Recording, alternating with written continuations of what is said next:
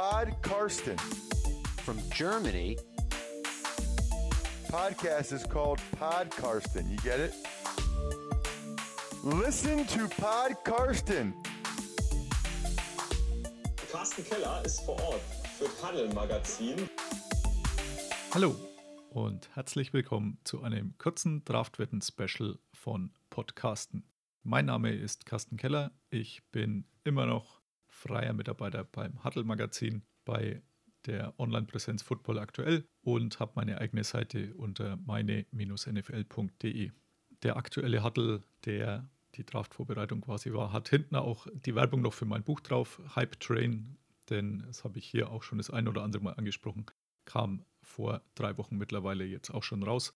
Wer da immer noch kein Exemplar hat, unverständlicherweise, kann gerne eines entweder bei Amazon bestellen oder zum gleichen Preis bei mir.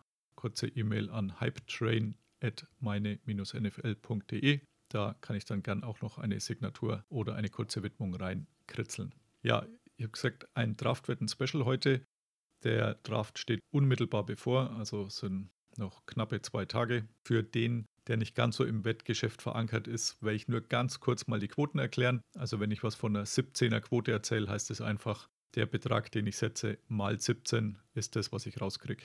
Stimmt nicht ganz, weil noch ein bisschen Steuern weggehen bei den meisten Anbietern, aber im Groben und Ganzen stimmt das so. Da will ich euch auch gar nicht mit langweilen, gerade die nicht, die vielleicht schon mehr Sportwettenerfahrung haben. Das mit diesen Draft-Sportwetten mache ich jetzt doch schon eine ganze Weile und aus der Historie will ich euch mal kurz zwei Geschichten erzählen, so auch ein bisschen als Warnung vielleicht. Meine sicher erfolgreichste Draftwette gab es 2016 vor dem Draft. Da war ich gerade mit Elternzeit zu Hause und da waren die Tennessee Titans eigentlich mit dem ersten Pick dran, beziehungsweise hatte eben die schlechteste Bilanz vorher, obwohl man sich 2015 Marcus Mariota geholt hatte, den Wunschquarterback damals an Position 2.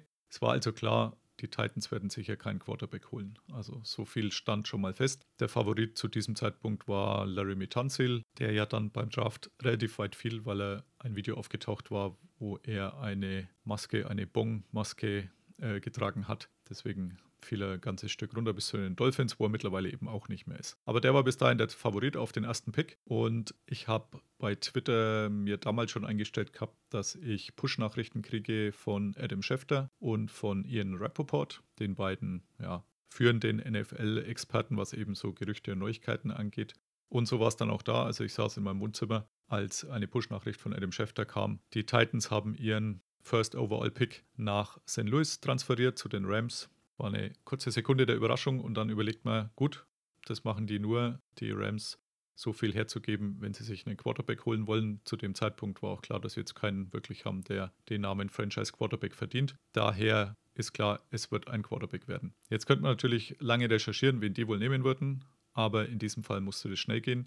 Denn die Push-Nachricht habe sicher nicht nur ich gekriegt, sondern weltweit Millionen von Menschen. Und der ein oder andere denkt dann so wie ich, nämlich in erster Linie, was hat es für einen Ausfluss auf den Sportwettenmarkt? Und dann habe ich kurz geschaut, äh, die am höchsten gehandelten Quarterbacks wusste ich auch, waren Jared Goff und Carson Wentz. Mir war in dem Moment nicht klar, welcher von den zwei es wird. War aber auch nicht weiter schlimm, denn ähm, Jared Goff hatte eine 12er-Quote, dass er an Nummer 1 gezogen wird und Carson Wentz eine 8er. Bei so hohen Zahlen kann man auch durch beides wetten. Da bleibt dann immer noch ein schönes Sümmchen übrig. Deswegen schnell eingezahlt, gewettet, so gut es ging, nochmal eingezahlt, nochmal gewettet.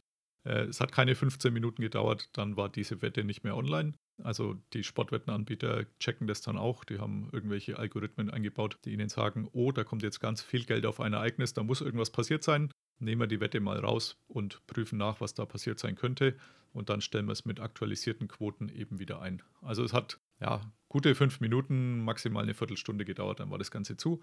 War ein schöner Zahltag für mich, ähm, dann beim Draft selber. Mir war dann, weiß nicht, Stunde später, als man ein bisschen geschaut hat, war klar, es wird wohl Jared Goff werden, was auch die Verbindung mit Kalifornien, all die ganz gut gepasst hat äh, und die Rams ja schon am Sprung nach Los Angeles waren. Also so gesehen, weil man da ein bisschen noch tiefer drin gewesen wäre in der Materie, hätte man sich die Achterquote für Wenz und den Einsatz darauf sicherlich sparen oder kleiner halten können. Aber ich habe nichts bereut und es war, wie gesagt, auch so ein schöner Zahltag. Das klappt nicht immer so. Das Jahr drauf ging es eher in die Gegenrichtung. Obi Meli Fonwu wird wahrscheinlich den wenigsten was sagen. Mir hat er auch nicht so viel gesagt. Allerdings ähm, am Combine hat er mit hervorragenden Werten für Furore gesagt, ein Cornerback, weiß ich jetzt gar nicht mehr so hundertprozentig, also auf jeden Fall ein Passverteidiger, ähm, der so ein bisschen das Combine Wonder 2017 war. Da gab es eine Wette, ob er in den ersten 40 Picks weggeht, also erste Runde und dann nochmal ein paar von der zweiten. Das sah eigentlich wirklich sicher aus. Äh, ich habe dann alle möglichen Mock-Drafts äh, gewälzt, die ihn alle irgendwo in den ersten 40 hatten, mit, glaube ich, nur einer Ausnahme oder so. Deswegen auch ein paar Euro investiert. Letztendlich hat es dann bis Pick 56 gedauert, bis ihn die Raiders geholt haben. Die hatten irgendwann auch von ihm genug. Also er hat da nicht so überzeugt, wie man sich das von einem Zweitrunden-Pick vorstellt. Haben ihn irgendwann entsorgt. Dann ist er mal bei den Patriots gelandet und bei, in Anführungszeichen, meinem Super Bowl in Atlanta letztes Jahr war er dann bei den Inactives der Patriots dabei, also die paar Spieler, die eben nicht umgezogen werden. Da war unter anderem Obi Melifonwu zu finden. Musste ein bisschen grinsen, auch wenn es mich damals tatsächlich ein paar Euro gekostet hat. Haben wir gedacht, gut, äh, ihm geht es jetzt bei mir, er darf den Super Bowl schauen und so gesehen hat er irgendwie doch alles richtig gemacht. Was auf jeden Fall feststeht, die Wettanbieter bauen ihr Angebot zum Draft immer mehr aus. Die Nachfrage ist da und in dem Jahr natürlich besonders, weil sonst ja wirklich fast nichts gibt, auf das man wetten kann. Also wem Spaß macht, der kann auf russisches Tischtennis oder weißrussisches Eishockey oder vielleicht irgendwelche Schachpartien wetten. Denn ach, viel mehr gibt es ja momentan am Sportmarkt nicht. Da ist dann schon klar, dass wenn sowas ähnliches wie Sport auftaucht und die NFL zieht sowieso immer, dass man da möglichst viel anbietet. Da gibt es jetzt bei den Wettanbietern auch Unterschiede extreme Unterschiede, muss man sagen. Ich habe es jetzt mal aufgeteilt. Ich habe zuerst zwei schwarze Schafe. Die einen äh, nenne ich jetzt auch gerne Namen, denn A können sie sich nicht wehren, B hört es außer euch Paaren sowieso keiner. Und C, ja, ich erzähle jetzt tatsächlich nur die Wahrheit, also mein natürlich immer, aber in dem Fall besonders. Bet 3000, ähm, da habe ich letztes Jahr irgendwann mal im Sommer ein Konto aufgemacht. Sind mit dem einen oder anderen Bonus ganz okay, aber Football ist nicht ihre Stärke. Merkt man an sich schon am Angebot. Jetzt beim Draft ist es nahezu lächerlich und zwar, sie haben glaube ich sieben oder acht verschiedene Wetten zum Draft. Aber zum Beispiel kann man wetten, wer der erste Defensivspieler ist, der geholt wird. Wer nicht dabei ist, ist Chase Young der als erster Defensivspieler tatsächlich geholt wird. Also bei anderen Anbietern ist halt so, dass man schon auf den wetten kann, aber man kriegt halt für 100 Euro Einsatz vielleicht 105 Euro dann im Siegesfall. Müsste dann noch Steuer abziehen, also es ist ähnlich wie mit Rohöl im Moment. Also man müsste da noch Geld drauflegen, dass man die Wette abgeben kann. Und deswegen nicht rentabel, aber B3000 macht es natürlich clever. Äh, sie lassen die Top-Option, der sowieso werden wird, weg. Man kann auf alle möglichen anderen setzen, die schon irgendwelche utopischen Quoten haben oder, oder hohen Quoten, also 30er-Quoten, 50er-Quoten, äh, weil sie natürlich hoffen, dass irgendjemand die Nadel im Heuhaufen sucht und da Geld wettet. Aber letztendlich, egal was gewettet wird, sie werden nichts auszahlen müssen bei dieser Wette, denn es wird Chase Young. Also haben sie nur Einnahmen. Ja, geht in meinen Augen gar nicht, dass man die Option, die es wird, egal wie niedrig die Quote ist, muss man anbieten. Dann muss man es halt auch verkraften, wenn irgendjemand mal 10.000 Euro setzt und man dann äh, ein paar Euro auszahlen muss. Aber nur Optionen anzubieten, die sowieso nicht passieren werden, sprich nur Einnahmen zu haben, ist in meinen Augen doch sehr, sehr schlechtes Geschäftsgebaren. Nicht viel besser ist Betson, also bei der Emil Theodors, Siegfried Siegfried, Otto Nordpol. Die haben tatsächlich ein paar Wetten im Angebot, allerdings ähm, kann man die da nicht wetten. Also ich wollte 50 Euro setzen, dass DeAndre Swift, der Quad, äh, der Running Back ist, der als erster gezogen wird, bei einer lächerlichen 1,50 Quote. Also wenn man 50 Euro setzt, dann hätte ich 75 abzüglich Steuern rausgekriegt. Da hieß es, die Wette überschreitet den Maximaleinsatz. Der wäre nämlich 10 Euro und man könnte den Rest händisch prüfen lassen oder man kann die ganzen 50 Euro händisch prüfen lassen. Also dass irgendjemand drüber schaut und sagt, nehmen wir denn diese Wette an? Er hat gesagt, naja, also dann könnt ihr auch bitte über die ganzen 50 Euro drüber schauen. Und tatsächlich wurden die 50 Euro abgelehnt. Also wer Wetten anbietet zu Quoten von 1,5, der sollte auch in der Lage sein, eine 50 Euro Wette anzunehmen. Da kann man sich die, die Wetten dann sicherlich auch sparen, denn 50 ähm, Euro ist für die meisten Leute, die wetten, wirklich eine Kleinigkeit. Bei mir ist es so, Mittelfeld, würde ich mal sagen. Ja. Mache ich auch nicht allzu oft, aber das ist was, was ein seriöser Anbieter sicherlich entgegennehmen sollte. Aber vielleicht ist man nicht ganz so seriös, wie man den Eindruck nach außen hin erwecken mag. Mein äh, Lieblingswettanbieter ist Bet365 oder einer meiner beiden Lieblingsanbieter. Die haben auch ein relativ ja, übersichtliches Angebot, aber der Vorteil hier ist zumindest, wenn man wetten will, kriegt man seine Wette auch los und man kann auch schauen, was der Maximaleinsatz für so eine Wette wäre. Ja, das geht den meisten anderen Wettanbietern ab. Aber die sind sehr breit aufgestellt. Normalerweise beim Draft ist es im Mittelfeld. Am besten sind zwei andere Anbieter und das schon seit Jahren. Also zum einen William Hill. Die Engländer haben wirklich sehr, sehr viele Wetten online.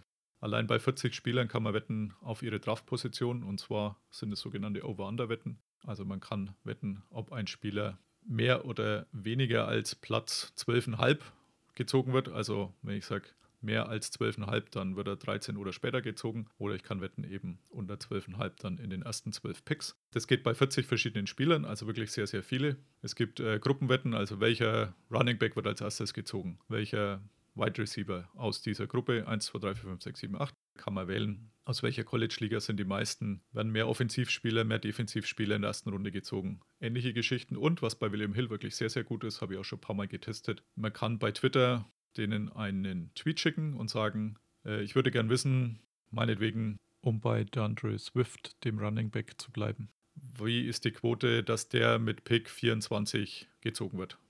Es dauert ein bisschen, also sollte man jetzt nicht eine Stunde vorher machen, dann klappt es nicht, ein paar Tage vorher. Man sagt, ich bin der festen Überzeugung, der geht an Position 24 zu Team XY. Kann ich mir da quasi eine Quote geben lassen und dann schicken die das zurück und nehmen es auch in ihre in ihr Wettportfolio auf. Also man kann da wirklich sehr, sehr viel wetten. Die bestimmte Reihenfolge der gezogenen Wide Receiver ähnliches. Also was da vorgeschlagen wurde. Und so kommt man da wirklich auf eine sehr, sehr breit aufgestellte Masse an Wetten. Fast genauso gut ist Bet at Home, Österreicher meines Wissens. Die haben 132 Optionen. Also wirklich sehr, sehr viel. Wer ist der zweite Spieler, der gedraftet wird? Klammer auf, Chase Young, Klammer zu. Wer ist der dritte Spieler und so weiter. Die Reihenfolge auch der gezogenen Wide Receiver. Dann haben sie noch dabei, was die anderen nicht hatten. Bei allen 32 Teams wählen die in der, mit ihrem ersten Pick, wählen die einen Offensivspieler oder einen Defensivspieler. Habe ich auch bei ein, zwei Teams gemacht. Ist von den Quoten her natürlich total unterschiedlich. Bei, ja, ich sage jetzt mal, den Washington Redskins, die an zwei ziehen und Chase Young holen werden, ist halt defensive Quote 1,2. Also krieg 12 Euro für meine 10 Euro Einsatz, wenn ich das wetten wollen würde. Bei Bet Home ist mir tatsächlich dann gestern auch was Lustiges passiert. Ich habe es geschafft, dass eine Wettquote geändert wurde aufgrund meines Einsatzes. Also das schaffen normalerweise wirklich nur die Super-Profi-Wetter, die mit Tausenden von Euros um sich schmeißen. Ich wollte wetten, dass in der ersten Runde mehr Offensivspieler als Defensivspieler gezogen werden und die Quote war bei 1,30. Sprich, für, ich wollte 200 Euro setzen, sage ich jetzt auch mal dazu, weil das so kommen wird. Also die Vorgaben bei den anderen Buchmachern sind alle, es werden 17 oder sogar mehr Offensivspieler gezogen. Deswegen, was wird so passieren? Also Quarterbacks Wide Receiver, Tackle, alles sehr breit aufgestellt, werden relativ viele in der ersten Runde gehen, vielleicht noch ein Running Back, Tight eher unwahrscheinlich, aber man wird locker auf diese 17 Spieler kommen. Und selbst wenn es nur 16 sind, würde ich meinen Einsatz wieder kriegen. Also das ist so sicher wie es Amen in der Kirche. Ich wollte dann 200 Euro setzen auf die 1,30 Quote. Dann hieß es, ja, der Einsatz überschreitet den maximal zulässigen Einsatz. Was mir ein bisschen gewundert hat, weil 200 Euro auch hier in der Wettwelt wenig sind. Für mich ist es so das obere Ende dessen, was ich bereit bin zu wetten. Aber ja, eigentlich mehr so was zum Lächeln für die Wettanbieter. Das hat dann dazu geführt, dass ich so lange runtergegangen bin, bis ich festgestellt habe, was wohl der Maximaleinsatz ist. Also das ist so ein bisschen mühselige Arbeit gewesen. Letztendlich 100 Euro konnte man wetten, das habe ich dann auch getan. Und dann habe ich testweise gleich nochmal drauf geklickt und nochmal die anderen 100 Euro eingeben wollen. Da hieß es, nee, nee, geht nicht, hast du gerade das squatted. Bisschen warten. Und dann äh, wurde die äh, Line, also die, die Wettquote tatsächlich von 1,30 auf 1,25 korrigiert. Also kriegt man eben nur noch 125 Euro für seine 100 Einsatz. Hab's aber trotzdem nochmal gewettet also es war jetzt sicher nicht so, dass gleichzeitig noch zehn andere das gewettet haben, denn das ist jetzt nicht irgendwie eine zeitkritische Wette, sondern wenn man die abends wettet, kann man sich relativ sicher sein, dass in dem Moment nicht noch mehr Leute das wetten. Und deswegen muss ich da ein bisschen schmunzeln, dass meine 100 Euro gereicht haben, um eine Wettquote von 1,30 auf 1,25 zu drücken. Aber äh, vielleicht liegt es an Corona, es sind besondere Zeiten. Ich mache das immer so, dass ich ähm, diesen Wettmarkt tatsächlich wirklich schon ab dem Super Bowl, kann man sagen, im Auge behalte. Deswegen die ein oder andere überholt sich dann manchmal die ein oder andere Wette. Also das passiert mir auch manchmal, dass dann bis zum Draft eigentlich relativ klar war, dass die Wette so, die ich da im März irgendwann geschlossen habe, wahrscheinlich nicht mehr klappen wird. In diesem Jahr meine erste Wette war Offensive Tackle Meki Beckton ähm, wird fünf oder später gedraftet. Also nicht in den ersten vier Picks. Das lag schon mal daran, als ich das gelesen habe, denke ich mir, wer zum Geier ist denn Mickey Beckton? Den Namen hatte ich bewusst noch nie gehört. Habe dann etwas länger recherchiert. Ähm, also ist ein Offensive Tackle. Der größte und breiteste seiner Klasse, der trotzdem beim Combine relativ schnell unterwegs war. Aber mir war klar, an Nummer 1 wird Joe Burrow gehen, an Nummer 2 wird Chase Young gehen. Dahinter an 3, die Lions würden gern ihren Pick loswerden an irgendein Team, dessen Quarterback holen will. Klammer auf, Chargers oder Miami Dolphins. Also dann wäre er in den ersten dreien schon nicht. Die Giants an 4 Da wurde er tatsächlich in dem einen oder anderen Mockdraft mal genannt, aber mittlerweile ist es so, äh, Beckton hat auch noch einen positiven Drogentest abgeliefert beim Combine und ist jetzt auch so ein bisschen in der Gunst gefallen. Also momentan ist es eher so, dass man sagt, ob er unter den ersten zehn gedraftet wird. Also bin ich relativ guten Mutes, dass das passt. Ähm, dann habe ich letzte Woche CD Lamp, der erste Wide Receiver, der vom Board gehen wird. Da gab es zu dem Zeitpunkt noch eine 3,0 Quote. In der einen Woche ist er mittlerweile jetzt zum Favoriten geworden, was die Wette angeht. Also da ist man jetzt bei 1,8. Hat äh, Jerry Judy überholt, der davor als Favorit galt. Also da sieht man schon, da ist relativ viel Bewegung drin. Also von 3,0 auf 1,8 macht halt, wenn man 50 Euro wettet, schon erheblich viel Geld aus. Ja paar kleinere Wetten habe ich noch. Die Eagles werden als erstes einen Wide Receiver holen. Das ist ein offenes Geheimnis. Dafür war die 1,73er Quote durchaus in Ordnung.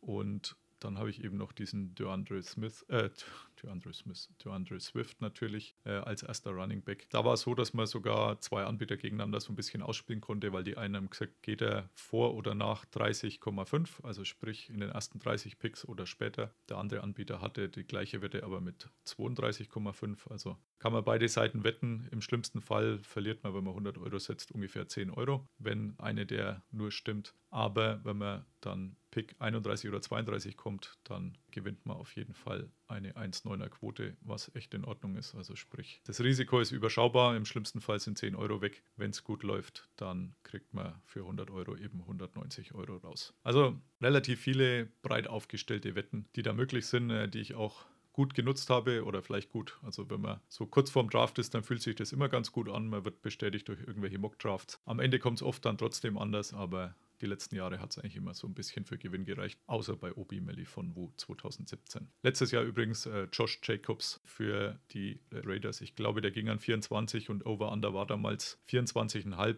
Also es war klar, er muss zu den Raiders. Die waren auch der Favorit. Jeder hat gesagt, da geht er hin. Es kam zum Glück dann auch so, aber war etwas länger zittern, als es unbedingt sein hätte müssen. Aber war auch da ein schönes Sümmchen. Okay, damit wäre mein kurzer Draftwettenüberblick dann auch schon fertig. Ich sage danke fürs Zuhören. Erinnere nochmal dran, ja, mein Buch gibt es immer noch bei Amazon, Hype Train oder kurze Mail an mich. Schönen Dank in dem Zusammenhang an diejenigen, die eine gute Rezension hinterlassen haben.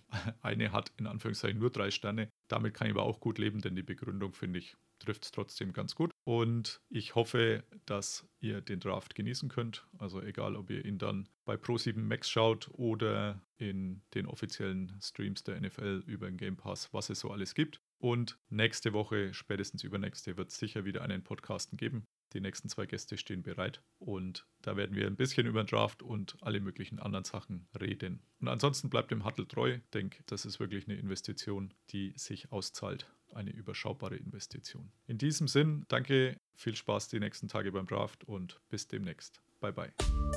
Listen to Pod Karsten. Pod Karsten. Thank you, Karsten. go. Carsten Keller ist vor Ort für Tunnel Magazin. Karsten, you're a great dude. Danke and alles gut.